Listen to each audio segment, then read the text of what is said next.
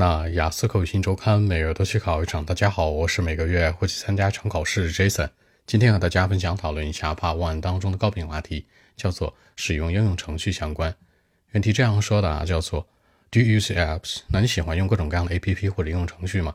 开门见山三个思路。首先回答问题也是，当然了，我特别喜欢用，每天都会用。其次交代细节，比如说用一些这个 WeChat 啊，用一些阿里 Pay 啊，或者 TikTok 每天都刷，把这些内容具体带入。第三，结尾做个引导，强调他们对我的一种作用。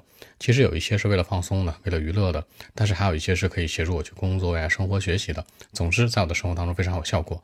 这样来看，三者贯穿回答符合逻辑。首先回答问题，其次交代细节具体，第三结尾做个引导，三者贯穿符合逻辑。OK，那我们一起来看一下。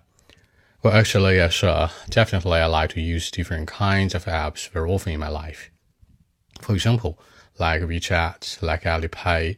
Uh, or sometimes I like, I mean, I like to use TikTok probably every day, especially after hard day of work or study. I mean, those apps can be related to my everyday life. I mean, I love use them. I think the app has been a part of my everyday life. I mean, that's really important in my life. Some for fun, some for interest, some for work or study. Quite user friendly and useful in my life. So that's it. 那在结尾的时候呢，这森做了一个高度的肯定。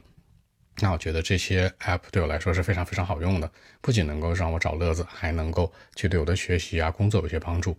考官接下来就问了：什么样的 app 对你的学习有帮助啊？你都会用什么样的 app 呢？形成更多话题的比对。好，我说几个小的细节。第一个强调和我的生活相关，be related to my everyday life。第二个，那这个 app 是我生活的一部分，the app has been a part of my life。第三，那为了兴趣或者乐趣，for interest or for fun。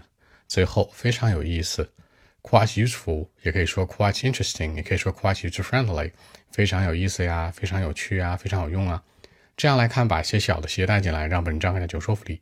好，那今天这期节目呢就录制到这里。如果大家更多的问题，还是可以 follow WeChat b 一七六九三九一零七 b 一七六九三九一零七。希望今天这样期节目可以带给你们帮助，谢谢。